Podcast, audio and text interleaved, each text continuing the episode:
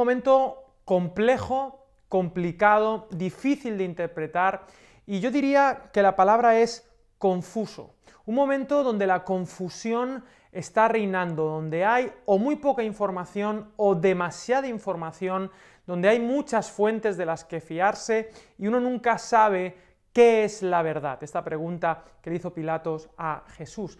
¿Qué es la verdad? ¿Dónde puedo, en medio de la confusión, tomar la seguridad de quién soy, para dónde voy, qué es lo que debo hacer, cómo debo actuar? De hecho, las normas, por lo menos en España, cambian casi semanalmente y uno nunca sabe ah, cómo uno debe, debe actuar. En cualquier caso, estoy feliz de estar con vosotros en Enfocados y pensando en qué compartiros en estos minutos, eh, ha habido varios, varios momentos que me han ayudado a comprender dónde estamos en esta situación desde febrero o marzo que empezó, eh, que llegó la pandemia a España y sabéis que nos golpeó muy fuerte y hubo unos meses muy, muy duros, pero algo positivo que puedo sacar de todo esto es justamente esto, que me ha enfocado, enfocado. La luz, cuando está desenfocada, simplemente alumbra, pero una luz enfocada tiene muchísima más energía.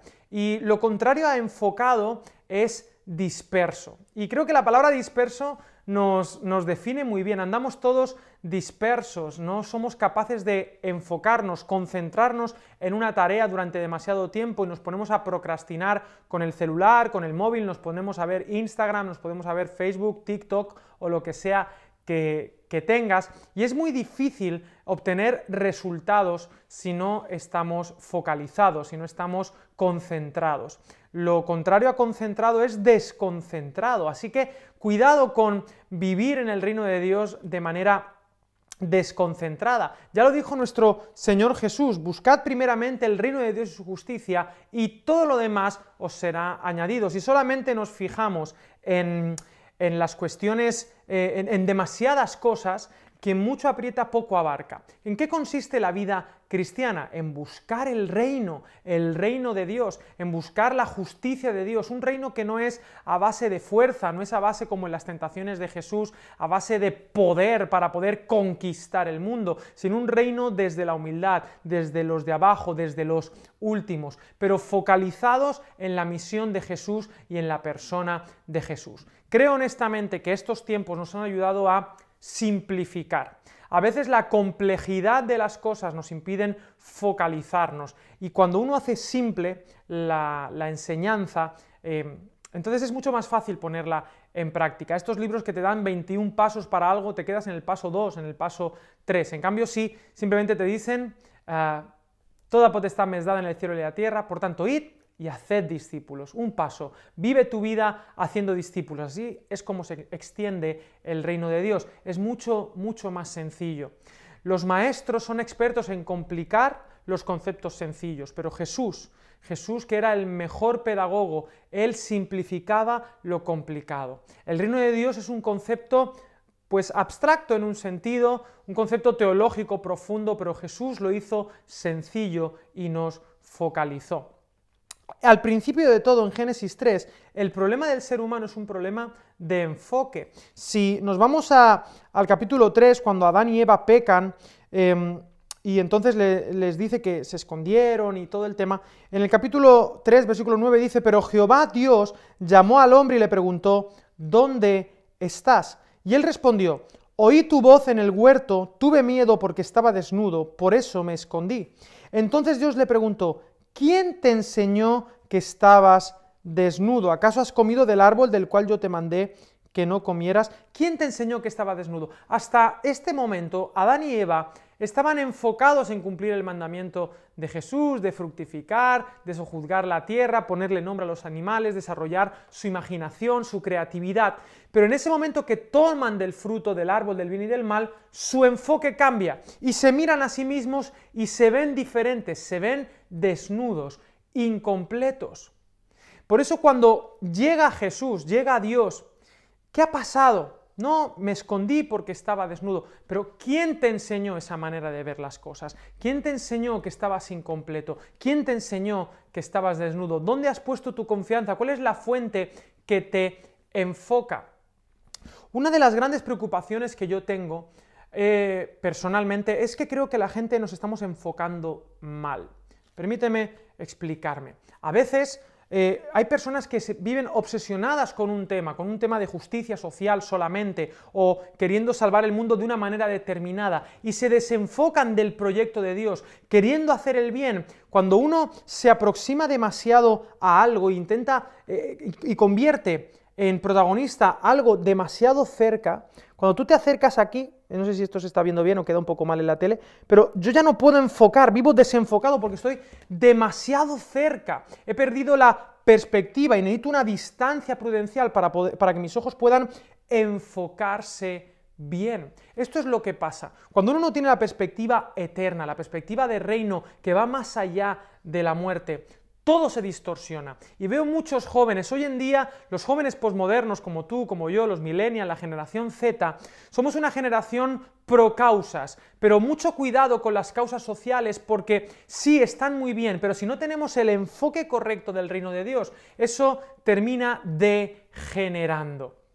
Se puede hacer el bien por una razón equivocada y eso a corto plazo puede estar bien, pero a largo plazo es una deuda que terminamos pagando enfocados. Debemos estar enfocados en el reino de Dios y todas las demás cosas os serán añadidas. ¿Y qué es el reino de Dios? El reino de Dios no son estructuras, ni edificios, ni rituales. El reino de Dios son las personas. Jesús decía, el reino de Dios ya está entre vosotros. Juan Bautista decía, viene el reino, pero Jesús dijo, el, el reino de Dios se ha acercado. Son las personas. Como digo, ah, estamos por la causa de Dios, pero la causa de Dios son las personas. Ya lo decía Karl Barth, Dios es Dios, pero es Dios para el mundo. El mundo es mundo, pero es amado por Dios.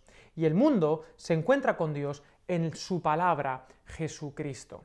Vivamos enfocados, no tengamos a Dios como un complemento nada más. A veces veo que los jóvenes, las personas jóvenes como yo, tenemos muchas cosas y en medio de todo ese caos tenemos a Dios. No, no, no, no, no. La pasión, la pasión que arde, hace que todo se queme y que vivas enfocado en algo. No sé si te has enamorado alguna vez, pero cuando uno está enamorado de verdad, todas son feas menos las que amas. Cuando uno está enamorado de verdad, se convierte en un poeta. Cuando uno está enamorado de verdad, entonces focaliza en una persona y cuando entra en una sala, sus ojos solo buscan a esa persona. Eso es estar enfocados. Buscad primeramente el reino de Dios y su justicia y todo lo demás os será añadido. Cuando uno tiene esa pasión, eh, uno es imparable. Pero cuando vivimos dispersos, uno nunca termina absolutamente nada. Y esta palabra que he dicho antes, que ahora está muy de moda, procrastinar, es, el pan nuestro de cada día. Vivimos en 20 proyectos, 30 proyectos. Yo cuando me meto en Twitter me doy cuenta de que cada día es el día de algo. Hoy es el Día Internacional de las Tortugas Verdes y Rojas. Hoy es el Día Internacional para salvar el agua congelada. Hoy es el Día Internacional donde vamos a respetar el oxígeno que no están respirando los chimpancés, pero que eh, los esquimales necesitan más que nunca. Vamos a respetar, hoy es el Día Internacional de los peces de tres ojos de los Simpson. Hoy es el día, todos son días internacionales y no hay un día que me dejen en paz, ¿no? Y, y todo este consumo de causas sociales solo nos distrae, son distractores que nos impiden focalizarnos. Y entonces vino esta pandemia. Y obviamente yo no soy de los que piensa que Dios trajo esta pandemia, pero sí pienso que podemos aprovechar estos momentos donde nos hemos parado, nos hemos detenido, nos han parado. Yo soy una persona muy inquieta y he tenido que aprender a pararme, a paralizarme. Y es curioso que cuando uno para y uno se enfoca, de repente, de manera mágica se convierte en alguien más, más productivo. Ah, yo le pedí al Señor Jesús al principio del 2020, mucho antes de que tuviese noción de que esto iba a pasar, tres cosas. Yo quería focalizarme en tres cosas. Señor, yo quiero correr más, correr, hacer deporte, leer más y orar más. Esas fueron las tres cosas que le pedí al Señor para este año para focalizarme. Correr más, leer más y orar más. Y no lo estaba consiguiendo hasta que me pararon. En ese momento, desde ese momento, corro más, leo más y oro más. Porque lo que tú crees que te limita, a veces te enfoca y te potencia. Hay un texto que es la carta a los filipenses, que mucha gente desconoce que la escribió Pablo en una cárcel, en una cárcel en Roma, en, en un arresto domiciliario, como muchos de nosotros que llevamos literalmente cientos de días en casa confinados. Pablo estaba confinado en, en una casa obligatoriamente y no lo dejaban salir. Él estaba totalmente limitado, pero ahí, en Roma, detenido por la Guardia Pretoriana, que para los fans de Star Wars sabéis que la Guardia Pretoriana eran los soldados mejor preparados del imperio y los que protegían al emperador. Bien, esa Guardia Pretoriana del imperio romano estaba vigilando que Pablo no se escapase. De todas maneras, Pablo siempre aprovechaba y ¿sabéis qué hacía en medio de ese momento? Se puso a predicarle a la Guardia Pretoriana y se estaban convirtiendo los soldados que protegían al César. Qué, genial era Pablo de Tarso. Pero en cualquier caso, él estaba siendo limitado. Pero ¿sabéis qué hizo cuando se paró? Él, era imparable, él iba a predicar aquí, allá, a Galacia, luego se iba a otros lugares de Asia, eh, eh, eh, por Europa, Macedonia, Grecia. Volvía a Jerusalén, volvía a la iglesia que le mandó Antioquía, quería venir para España, pero las circunstancias le pararon. ¿Pero él qué hizo? Se enfocó. Y una de las cosas que hizo fue escribir la epístola a los filipenses. Filipos, la primera iglesia de Europa. Y la epístola a los filipenses es conocida como la carta del gozo, la carta de la unidad, la carta del impulso misionero, porque la iglesia de Filipos era una iglesia que ayudaba mucho a Pablo.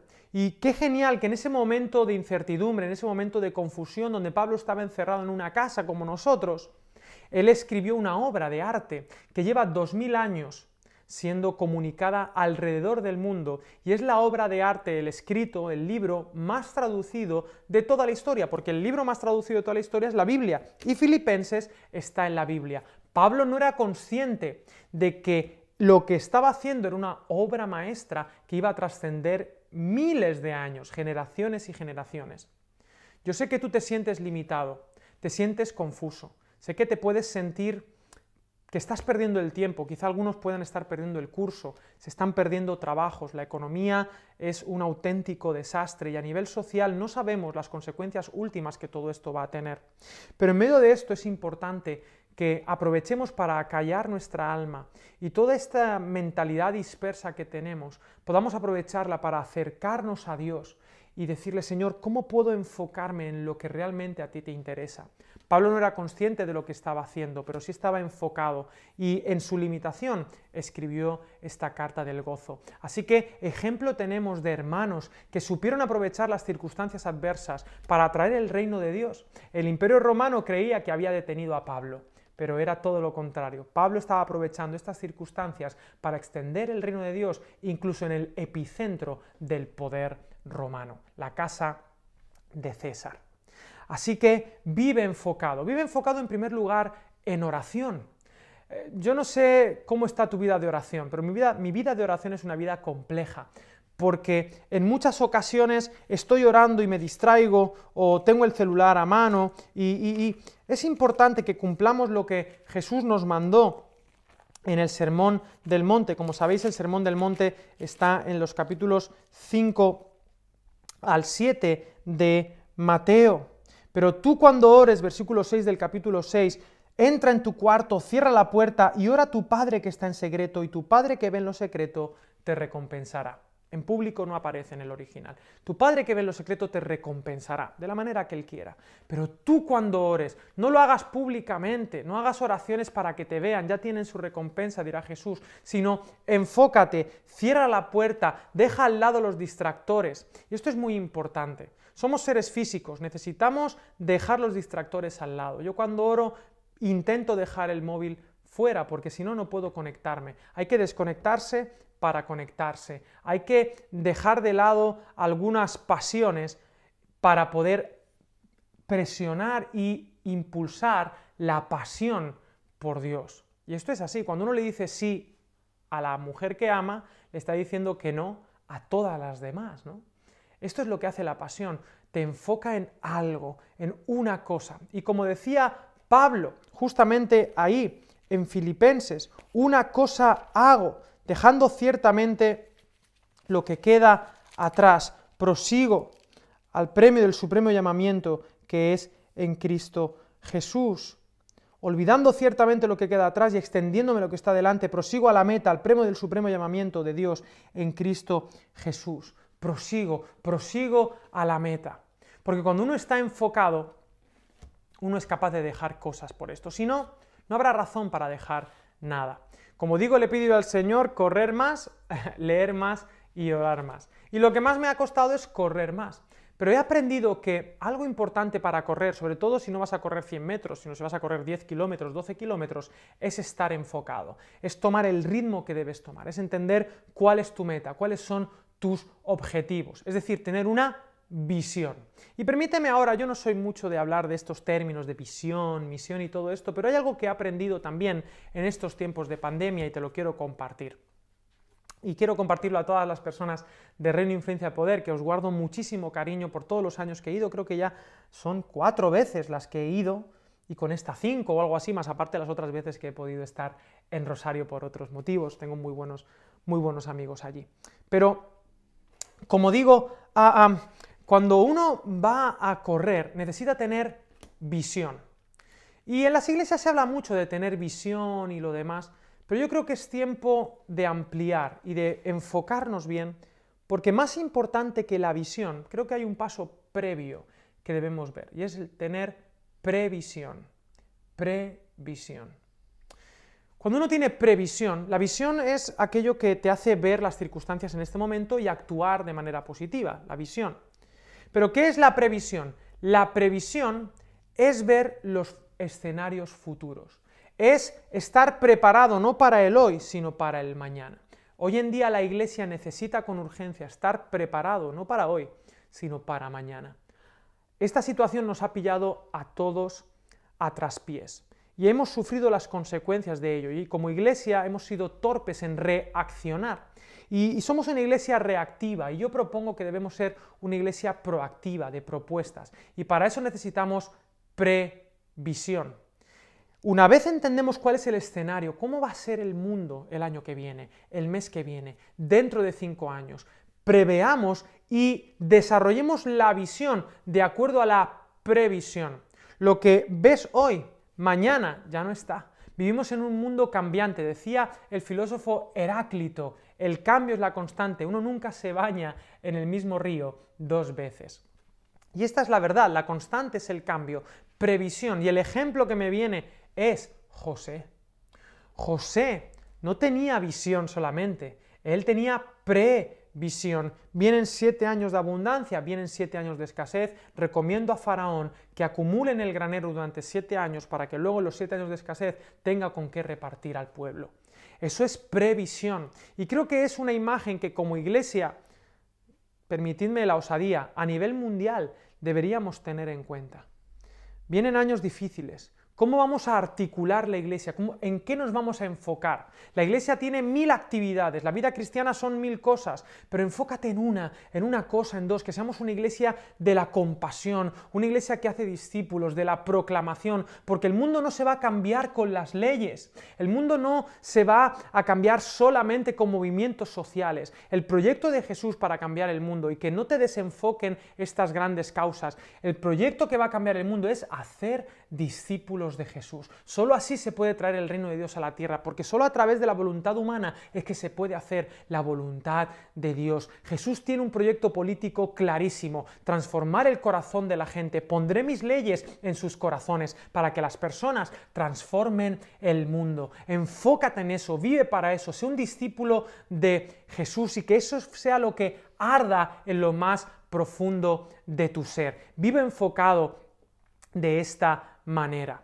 La persona de Jesús sigue siendo tan atractiva como antes. Vive para Él. Él es el reino de Dios. Él es la verdadera influencia y Él es el verdadero poder que tenemos. En este encuentro enfocados, quiero invitarte a que tomes decisiones de dejar a un lado aquellas cosas que son distractores, esas megacausas y te centres en algo concreto.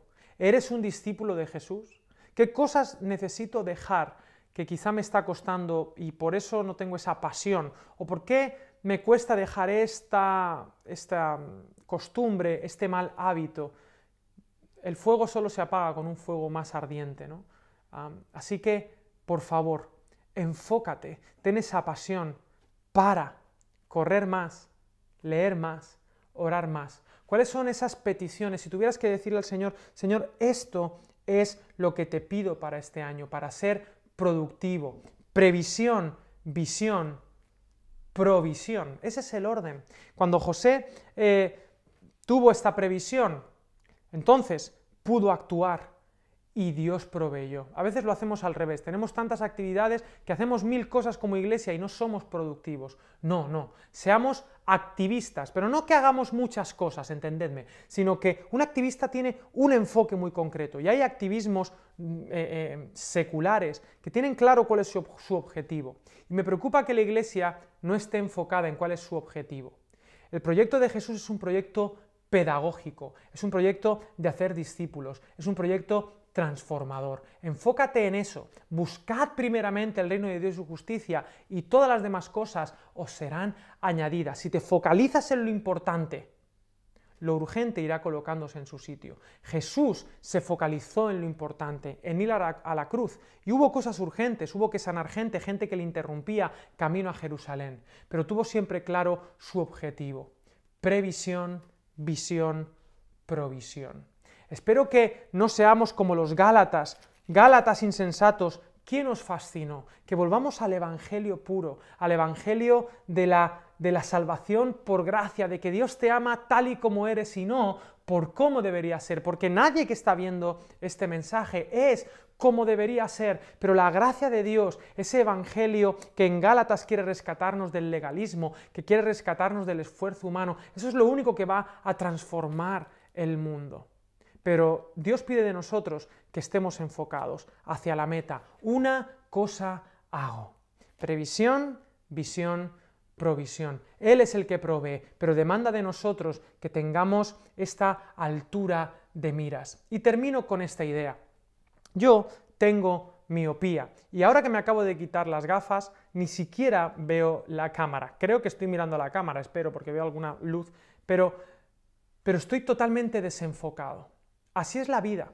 Vivimos con un desenfoque total, con miopía. Creemos que la muerte eh, es lo último, la miopía te impide ver de lejos, ¿no? Se desenfoca todo. Pero ¿sabes qué? Las gafas o los lentes, creo que decís ahí, de Jesús, nos hacen ver la resurrección, nos hace ver que la eternidad es el marco en el que debemos trabajar. Si vivimos para la eternidad, podremos actuar en nuestro presente. C.S. Lewis decía que todo lo que no es eterno está eternamente pasado de moda. No permitas eh, dejarte llevar por las olas, por las modas que nos desenfocan del proyecto de Jesús que es eterno. No tengas miopía espiritual, no vivas desenfocado. ¿Está mi cámara? Sí. No vivas desenfocado. Ve como mira Jesús. ¿Y sabes qué? Jesús te ve como un hijo amado. Dios te ha perdonado todo, no importa lo que hayas hecho ni cuántas veces lo hayas hecho. Dios te perdona y cuenta contigo y quiere ser tu maestro, quiere ser tu Señor, quiere ser tu Salvador. Vive enfocado en Él. Una cosa hago, olvido lo que queda atrás. Puestos los ojos en Cristo, dice Hebreos capítulo 12, autor y consumador de la fe. No te distraigas con tu pecado, no te distraigas con el pecado ajeno, vive enfocado en Jesús. Este es el mensaje que quería compartirte y sólo así podremos traer el reino de Dios, tener la influencia que tuvo Jesús y el poder para cambiar el mundo.